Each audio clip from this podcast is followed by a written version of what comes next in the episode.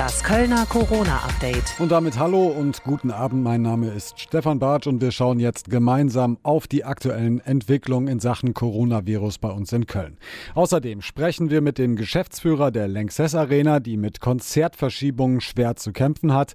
Und wir sprechen mit einem Kölner Lehrer über seine Arbeit im Homeoffice.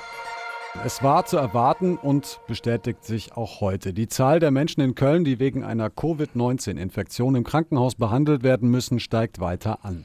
43 Menschen sind davon aktuell betroffen. 14 von ihnen kämpfen auf der Intensivstation ums Überleben. Die Zahl der bestätigten Corona-Fälle ist mit Stand 16 Uhr auf 1002 geklettert. Wir sprechen darüber mit Frank Waltel im Homeoffice. Grüß dich. Hallo Stefan, Grüße in die Stadt und ins Umland. Frank, Frank, bei all diesen Zahlen, 300 Menschen in Köln gelten mittlerweile als geheilt. Wie sind die Zahlen aus deiner Sicht einzuordnen? Also für Entwarnung ist überhaupt äh, keine Zeit und es gibt auch keinen Anlass dazu. Gerade eben haben wir von der Stadt noch eine Meldung äh, bekommen, dass es mittlerweile den vierten Todesfall gibt. Eine 89 Jahre alte Frau ist im Krankenhaus gestorben. Sie war positiv äh, auf Covid-19 getestet worden hatte Vorerkrankungen und der dringende Appell von allen ist, alle müssen weiter diszipliniert sein. Klingt und ist natürlich auch eine Wiederholung, aber es ist eben so extrem wichtig. Auch deshalb hat der Krisenstab ja auch einige neue Sachen für Köln auf den Weg gebracht. Eine der Neuigkeiten heute aus dem Krisenstab war ja, wir haben ein drittes Infektionsschutzzentrum in Köln, aber da gibt es ja noch Redebedarf. Ne? Ja, da gibt es Redebedarf, vor allen Dingen gab es den heute Vormittag. Da waren eine Menge Menschen einfach ähm, hingelaufen zum Neumarkt. Das Zentrum ist ja am Rautenstrauch-Jost-Museum. Das Problem oder beziehungsweise, ja, das Problem war, dieses Infektionsschutzzentrum am Neumarkt ist ausschließlich für Mitarbeiter der kritischen Infrastruktur, dieser unverzichtbaren Berufe, die wir jetzt alle brauchen, damit das Leben weitergeht. Ärzte, Pfleger, Lebensmittelverkäufer, Menschen, die für die Energieversorgung ähm, sorgen oder auch äh, die Abfallwirtschaft ähm, und so weiter. Zweitens, auch zu den anderen beiden Infektionsschutzzentren an der Uniklinik und am Krankenhaus in Hohlweide sagen die Mediziner ja bitte, bitte nicht einfach vorbeikommen, nicht einfach hingehen, erst den Hausarzt anrufen und der entscheidet dann, wie es mit euch weitergeht. Eine weitere Neuigkeit ist äh, ein Logistikzentrum für medizinische Ausrüstung. Den Standort will die Stadt aber nicht bekannt geben bzw. geheim halten, weil eben Diebstahl befürchtet wird. Wir hatten ja vor geraumer Zeit schon einen Fall hier in Mülheim. Ne? Ja, und ähm, natürlich gibt es solche Fälle, haben wir auch schon aus anderen Städten und Kommunen, Landkreisen gehört. Das ist die klare Begründung. Im Moment ist die Versorgung mit Schutzanzügen, Masken zwar durchaus knapp an der einen oder anderen Stelle, aber es läuft insgesamt. Trotzdem müssen ja Lagerbestände her. Wir müssen uns vorbereiten, wenn sich die Krise verschärfen sollte. Und ähm, ja, damit diese lebensnotwendigen Ausrüstungsgegenstände sich nicht verselbstständigen, weil irgendwelche Kriminelle damit Geschäfte machen wollen, soll der Standort geheim gehalten werden. Mhm. Auch bei der Kölner Feuerwehr gibt es Neuigkeiten. Da hat man vier speziell, man könnte sie nennen, Anti-Corona-Fahrzeuge vorgestellt. Es geht vor allem dabei auch um mobile Corona-Tests. Wie funktioniert das genau? Ja, das gibt eben halt zwei Fahrzeuge, die rausfahren können in die Wohngebiete und dort ähm, ja kurz anhalten. Dann äh, kann der Tester, also der Patient, der mutmaßliche Patient, der da getestet wird, an die Scheibe, ans ähm, Autofenster treten und äh, wird dann eben halt so einen Abstrich bekommen. Ähm, das Ganze passiert auf Anordnung des Gesundheitsamtes oder der Ärzte. Ja, die kann man sich nicht kommen lassen oder so, sondern das ist eine Anordnung und so soll halt verhindert werden, dass mögliche Infizierte noch viel in der Stadt unterwegs sind. Und das andere Auto, nein, die anderen beiden Autos sind ja zwei, die sind mit je einem Arzt besetzt ähm, und die sollen sich um Corona-Patienten kümmern, die zwar Hilfe brauchen, aber eben nicht ins Krankenhaus müssen. Auch da sollen einfach die Wege kurz gehalten werden, vermieden werden. Mittlerweile steht fest, morgen die Ratssitzung am Donnerstag. Sie soll stattfinden. Wir haben in der letzten Woche auch schon drüber gesprochen. Was ist deine Meinung dazu? Also ich, ich persönlich, ganz ehrlich, Stefan, und habe da nicht so viel Verständnis für. Ähm, fehlt mir so ein bisschen ja die Logik im Ganzen. Ähm, die Oberbürgermeisterin und auch der Stadtdirektor hatten ja gesagt, boah, wir würden auch eigentlich lieber gerne verschieben aus Sicherheitsgründen. Sind ja ähm, 90 Ratsmitglieder, die da tagen. Äh, klar, jetzt geht man in den Gürze nicht. Das ist eine Premiere, ist neu. Da gibt es viel mehr Platz und da kann man diesen Sicherheitsstand, äh, die Sicherheitsabstand auch einhalten. Trotzdem, ähm, ich weiß nicht, ob das das richtige Signal ist. Also inhaltlich spricht aus meiner Sicht überhaupt nichts dafür, dass das jetzt stattfinden muss. Es gibt keinen Tagesordnungspunkt, der nicht irgendwie anders auch auf den Weg gebracht werden könnte. Also Dringlichkeitsentscheid, das hatten wir jetzt bei den Kita-Rückzahlen mhm. die Tage. Oder es gibt ja auch die Möglichkeit, dass der Hauptausschuss tagt und Sachen auf den Weg bringt. Der ist viel kleiner. Ähm, die Politik wollte unbedingt. Äh, ich habe gehört, die eine oder andere Fraktion hat sogar mit Klagen gedroht. Äh, am Ende haben sie sich durchgesetzt. Äh, mal abwarten, was das morgen wird. Danke, Frank. Bis hierhin. Wir hören uns gleich nochmal wieder. Jetzt aber erstmal die weiteren Nachrichten aus Köln im Schnelldurchlauf mit Rebecca Otten. Hallo und guten Tag. Fast 80 Prozent der Kölner Studentinnen und Studenten gehen neben der Uni jobben, um überhaupt gut ihren Alltag hier finanzieren zu können. Die Arbeit bricht aber durch die Corona-Krise bei vielen Studenten nun weg. Es gibt kaum noch Nebenjobs. Das Studentenwerk fordert deshalb, die Studenten mit einem Hilfsfonds zu unterstützen, damit sie auch weiter zum Beispiel ihre Miete zahlen können. Auch der Mieterbund NRW hält das für dringend nötig. Köln ist laut Studentenwerk die teuerste Stadt für Studenten in NRW. Weil in vielen Krankenhäusern, Arztpraxen und Pflegeheimen Desinfektionsmittel knapp werden, stellen die Kölner Unternehmen Klosterfrau und Ineos jetzt solche Mittel her. Klosterfrau hat bisher gar kein Desinfektionsmittel produziert, stellt seine Produktion jetzt aber um und will 100.000 Liter an das Land NRW spenden. Ineos nimmt neue Anlagen in Betrieb, um jeden Monat rund eine Million Flaschen Desinfektionsmittel herzustellen.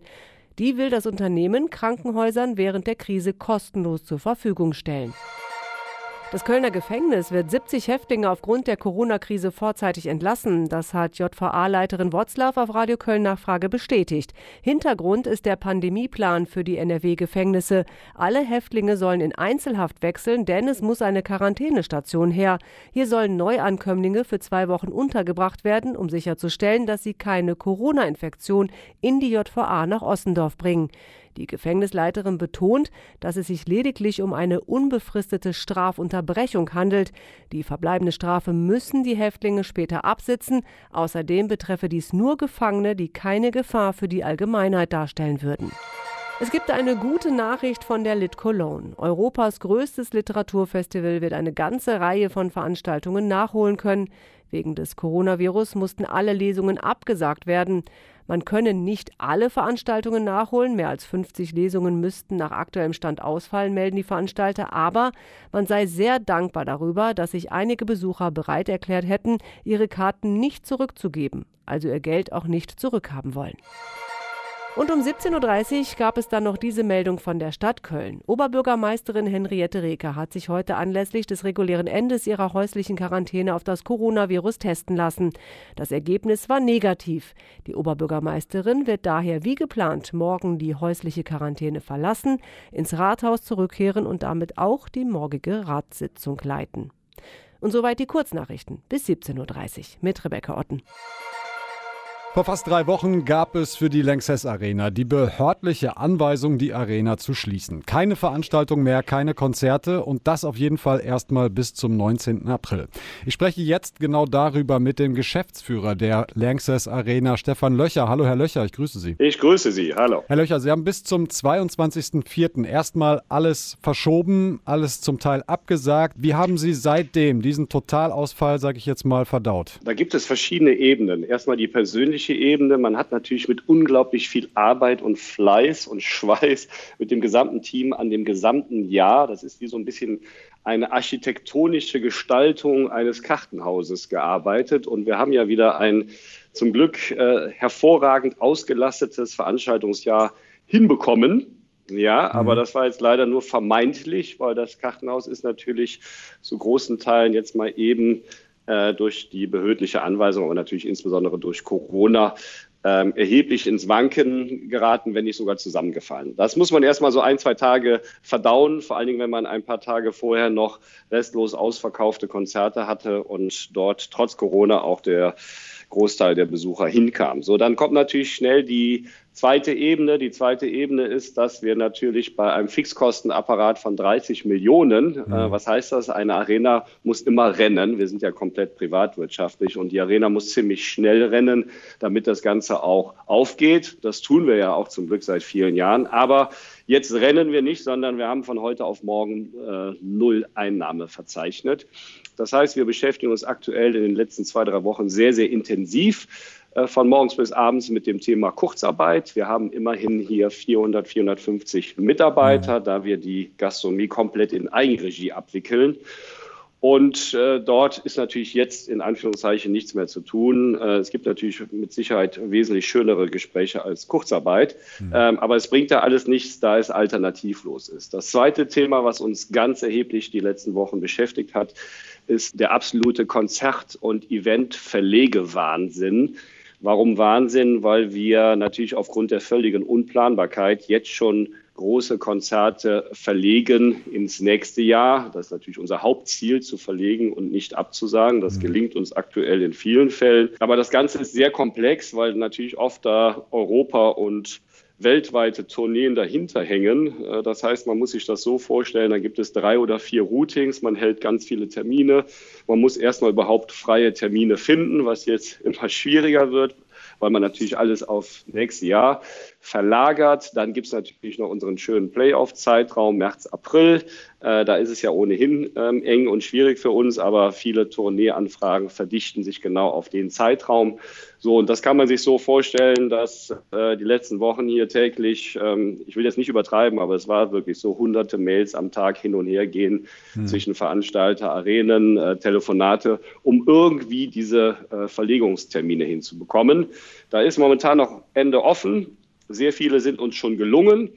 Ähm, aber das heißt natürlich auch, da man nicht zwei Wochen vorher einem Veranstalter sagen kann, ach übrigens, dein Konzert kann stattfinden, mhm. äh, du kannst jetzt kommen, das äh, funktioniert natürlich nicht, dass wir jetzt wirklich auch schon viele Konzerte verlegen, bei denen wir noch gar nicht wissen, ob wir sie verlegen hätten müssen. Mhm. Jetzt ist natürlich noch völlig unklar, wie lange diese Situation noch anhält. Wir haben von diversen Virologen schon gehört, dass zumindest die Bundesliga ja sehr wahrscheinlich ohne Zuschauer erstmal weiterhin auskommen muss, wenn es dann irgendwann weitergeht. Bei Ihnen, Sie können bis zu 20.000 Menschen unterbringen. Was macht eine solche Prognose von den Virologen mit Ihnen? Natürlich sind wir an vielen Themen jetzt noch dran. Bei uns laufen ja immer unzählige Projekte, weil wir natürlich stetig in die Zukunft blicken, wie jetzt aktuell neuer Internet-Relaunch. Die Logen werden komplett renoviert, äh, die Stühle werden renoviert, wir arbeiten am neuen Online-Shop. Also hier passiert natürlich nach wie vor viel, weil wir natürlich weiter gut in der Zukunft aufgestellt sein müssen. Ähm, für uns ist die Unplanbarkeit sehr, sehr schlimm, ähm, da wir natürlich auch sportliche Mega-Events haben, wie zum Beispiel Handball Final Four, das Champions League Sport. Mhm. Äh, Basketball das gleiche. Handball hat heute verkündet, dass sie in den August gehen. Ich hoffe sehr, sehr, sehr für die Arena, dass bald der Veranstaltungsbetrieb wieder aufgenommen werden kann. Mein persönliches Empfinden vielleicht auch kurz dazu. Mhm. Ich kann alles ganz nachvollziehen. Ich habe auch von Anfang an der ersten Minute gesagt, ich halte das Ganze für politisch nachvollziehbar. Ich sage aber auch, schauen in den nächsten Wochen, dass man es schafft, die sehr schwierige Balance, die Verhältnismäßigkeit mhm. einzuhalten. Was will ich damit sagen? Corona ja, ähm, es darf aber nicht der Fall eintreten, dass zu viel Angstmache dabei ist, weil Angst zerstört auch Immunsysteme. Und man kann auch nicht die Wirtschaft völlig ähm, zerstören, in Anführungszeichen. Was heißt das? Weil ein Selbstständiger oder Kleinunternehmen kann in der Regel vier bis acht Wochen ohne Einnahme durchhalten. Wenn das Ganze wesentlich länger geht, werden immer mehr Existenzen gefährdet sein und damit werden auch viele Immunsysteme, sage ich mal, geschädigt. Und man muss so ein bisschen aufpassen, dass man nicht nur noch den Eindruck hat, ähm, es gibt keine andere Krankheit mehr außer Corona. Man muss aufpassen, dass man nicht nur zu sehr in die eine Seite äh, driftet, wird und die Virologen ich, ich finde auch manchmal ähm, nur auf Virologen zu hören, äh, man muss vielleicht da auch einen breiten Mix mal ähm, nehmen aus Virologen, Psychologen und, und was es da alles gibt. Und teilweise gibt es ja da auch sehr unterschiedliche Aussagen. Genau, man muss ja auch der, der Vollständigkeit halber sagen, mittlerweile ist es ja nicht mehr nur so, dass die Bundesregierung von Virologen ausschließlich be beraten wird, sondern da sind Mathematiker, da sind äh, Volkswirte dahinter, die jetzt überlegen, wie man diesen Wirtschaftsmotor auch wieder ankurbeln kann. Eine andere Sache, die Bundesregierung hat ein Hilfspaket geschnürt, das sich ungefähr an alle richtet. Also Selbstständige, an kleine Unternehmen, an große Unternehmen, an Kleinkünstler und so weiter. Das Spektrum ist da wirklich sehr breit. Wie kommt das bei Ihnen an? Wie nehmen Sie das jetzt gerade schon wahr und, und haben Sie da möglicherweise auch die Möglichkeit, irgendwie daran zu kommen? Also die Bundesregierung ist da natürlich extrem bemüht und die geben natürlich auch Vollgas. Jetzt für die Belange der Arena äh, passt das bis dato gar nicht. Ich sage Ihnen auch warum. Äh, wir haben noch keinen Liquiditätsengpass. Ähm, aktuell äh, ist ja nur die Rede von, nur in Anführungszeichen, das sind natürlich Riesenpakete, mhm. nur die Rede von Krediten, die man aber zurückzahlen muss. Das ist für uns momentan kein Modell. Wie gesagt, der Liquiditätsengpass wird zwar jetzt auch bald kommen in den nächsten Wochen, aber er ist jetzt aktuell noch nicht da. Bei uns ist schon ähm, eine andere Thematik. Ich sage mal, wenn wir jetzt nur in Anführungszeichen durch eine Weltwirtschaftskrise oder durch Corona betroffen wären, dass weniger Konzerte stattfinden, weniger Tickets verkauft werden, das ist die eine Seite. Das ist ein betriebswirtschaftliches Risiko von jedem Unternehmen. Bei uns ist natürlich etwas ganz anderes, wie bei vielen anderen. Es ist die behördlich angewiesene Totalschließung mhm. und dadurch werden wir Riesenverluste machen. Und da stelle ich natürlich die Frage, wer kommt dafür auf? Ich stelle das jetzt mal so ein einfach in den Raum. Da viele andere Veranstaltungsstätten in Deutschland natürlich auch vom äh, städtisch betrieben sind, ist es dort relativ einfach. Ähm, die Verluste werden höher und der Steuerzahler gleicht das aus. Das ist bei uns nicht so und deshalb stelle ich die Frage mal in den Raum. Aber nein, für uns ist bis dato da nicht wirklich was Passendes dabei und äh, für uns ist die Situation definitiv in Anführungszeichen dramatisch. Ähm, wir werden nicht insolvent gehen, die Arena wird weiter betrieben werden, aber wir werden ähm, ja irgendwann auch, wie auch immer, aufgefangen werden. Herr Löcher, vielen Dank äh, für dieses Gespräch, dass Sie uns ein bisschen Einblicke gewährt haben in das, was äh, ja diese ganze Corona-Krise gerade mit Ihnen macht und speziell mit der Längstes Arena in Köln. Vielen Dank, bleiben Sie gesund. Dankeschön, das wünsche ich Ihnen auch. Bis dahin.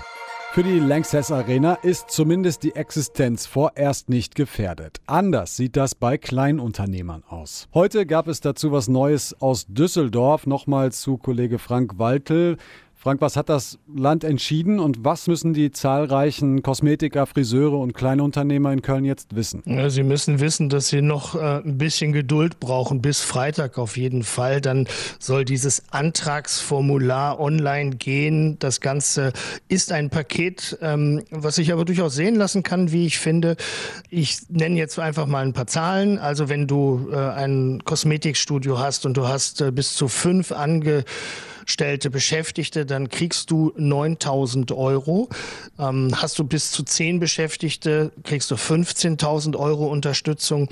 Und ähm, bis zu 50 Beschäftigte kriegst du 25.000 Euro Unterstützung. Das ist auch nicht abgestuft, also da bekommt jetzt nicht einer mehr oder weniger. Also mhm. du stellst so einen Antrag und dann bekommst du entweder diese 9000 Euro oder du bekommst sie nicht.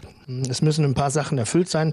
Ähm, entweder weil dir die Umsätze weggebrochen sind um mindestens 50 Prozent oder ähm, dass du wegen Corona deinen äh, Laden schließen musstest. Äh, das sind mal so zwei Sachen. Und ähm, dieses, dieses ganze Verfahren startet jetzt Freitagmittag 12 Uhr und das Ganze muss digital sein. Also da muss man für das Internet auf den Seiten des NRW Wirtschaftsministeriums oder der Bezirksregierung Köln ausfüllen. Da gibt es dann diese Formulare, die muss man dann online ausfüllen und online einschicken und dann soll das äh, möglichst schnell ja auch zur Auszahlung dieser Gelder kommen. Und äh, mein Eindruck ist wirklich, ähm, viele, viele, viele Menschen und äh, Selbstständige in Köln brauchen dieses Geld dringend. Mhm. Das sind Einmalzahlungen. Das sind Einmalzahlungen ähm, für den Bereich äh, drei Monate heißt das im Grunde genommen, aber du bekommst das Geld einmal, also nicht jeden Monat 9000 Euro, sondern eben halt einmal für drei Monate.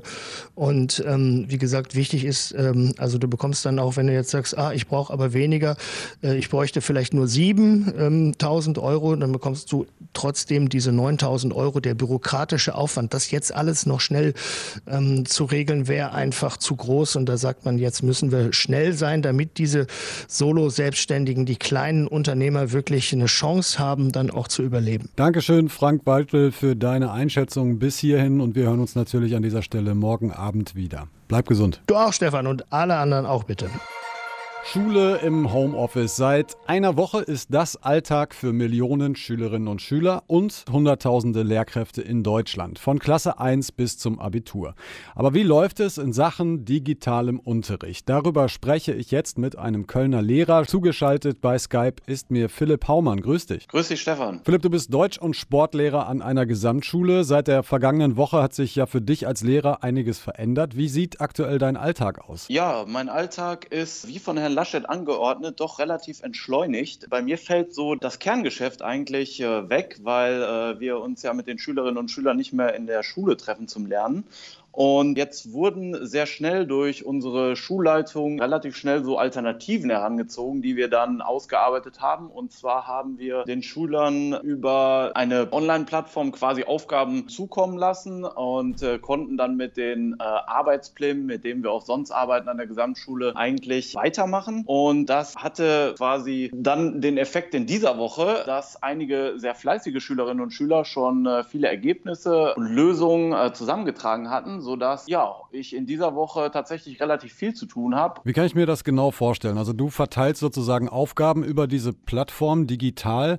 Die Schüler bearbeiten das. Hast du denn trotzdem noch Kontakt äh, zu ihnen? Ja, der Kontakt ist natürlich in der letzten Woche weniger geworden, äh, dadurch, äh, dass man sich einfach nicht sieht. Aber jetzt in dieser Woche ist es tatsächlich besser, weil äh, die Schülerinnen und Schüler auch besser mit dem äh, mit der Plattform zurechtkommen und äh, ich natürlich auch. Und dementsprechend haben wir jetzt sogar einen Klassenchat, mhm. ähm, in dem wir bezüglich der Aufgaben verschiedene Nachfragen klären können und der ein oder andere auch schon reinschreibt, dass er mir jetzt gleich die Sachen per Mail schickt. Und ich habe das Gefühl, durch diesen Klassenchat kommt bei dem einen oder anderen Schüler auch an, dass jetzt Schüler XY seine Sachen schon abschickt und dass man dann vielleicht auch motiviert wird, ähnlich wie im Klassenraum, wenn es irgendwann dazu kommt, dass man eine Sicherungsphase hat und äh, versucht, Ergebnisse zu besprechen. Das wollte ich gerade fragen. Wie, man könnte eigentlich davon ausgehen, dadurch, dass die Schüler und Schülerinnen jetzt zu Hause sind und äh, da in ihrem gewohnten Umfeld sich ja aufhalten, dass sie auch dementsprechend motivierter sind oder vielleicht mehr machen?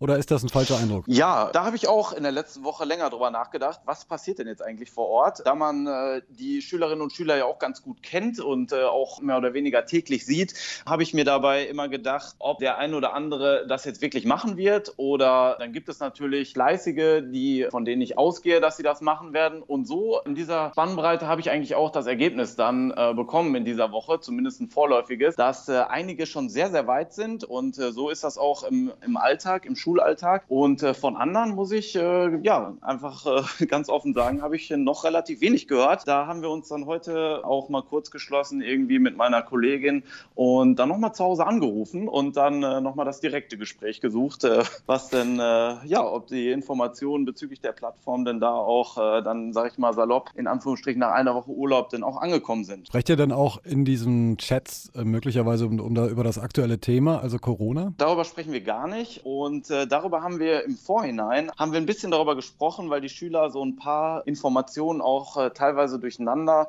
geworfen haben und dann haben wir erstmal überlegt, wo informiert man sich denn, um vernünftige Informationen zu bekommen und ja, haben das so ein bisschen äh, geklärt. Also wo recherchiert man nach Informationen, auf die man sich verlassen kann? Mhm. Und äh, damit es nicht zu totalen Verwirrungen kommt, haben wir das eingangs in dem einen oder anderen Fach auch mal besprochen. Jetzt reden wir seit geraumer Zeit, seit, äh, ich will es nicht sagen Jahrzehnte, aber schon seit Jahren immer mal wieder um das Thema Digitalisierung, digitale Schule, digitaler Unterricht. Glaubst du, dass diese Corona-Krise auch möglicherweise so eine positive Folge haben wird für den Schulunterricht in der Zukunft oder wie siehst du das? Ich denke schon. Also die Digitalisierung wird ja angeschoben und es steht ja auch schon seit längerer Zeit Geld dafür zur Verfügung. Es wird auch nach und nach abgerufen, aber natürlich äh, passieren auch viele andere Sachen in der Schule und dementsprechend hat das nicht immer oberste Priorität. Es ist zum Beispiel an unserer Schule auch angedacht, dass äh, im nächsten Schuljahr da äh, ja sehr viel entsteht mit jeweiligen Pads, mit denen man dann lernt. Und die Frage ist, dadurch, dass man das jetzt sehr schnell machen musste, ob man wirklich diesen Effekt dann auch später mit in den Schulalltag reinnehmen kann. Und ich denke auch, dass das eher einen positiven Effekt gibt. Also ich denke, dass man, weil man das ja gezwungenermaßen sehr schnell und sehr kurz alles äh, organisieren musste und dass ich dann im Endeffekt denke, dass die Schülerinnen und Schüler und auch wir Lehrer uns äh, da kurzfristig dran gewohnen, gewöhnen mussten und äh, dann davon lang langfristig auch profitieren. Philipp Haumann hat uns einen kleinen Einblick in seinen Alltag als Lehrkraft im Homeoffice äh, gegeben. Vielen Dank dafür, Philipp, und bleib natürlich auch du gesund. Gerne, Stefan. Schöne Grüße.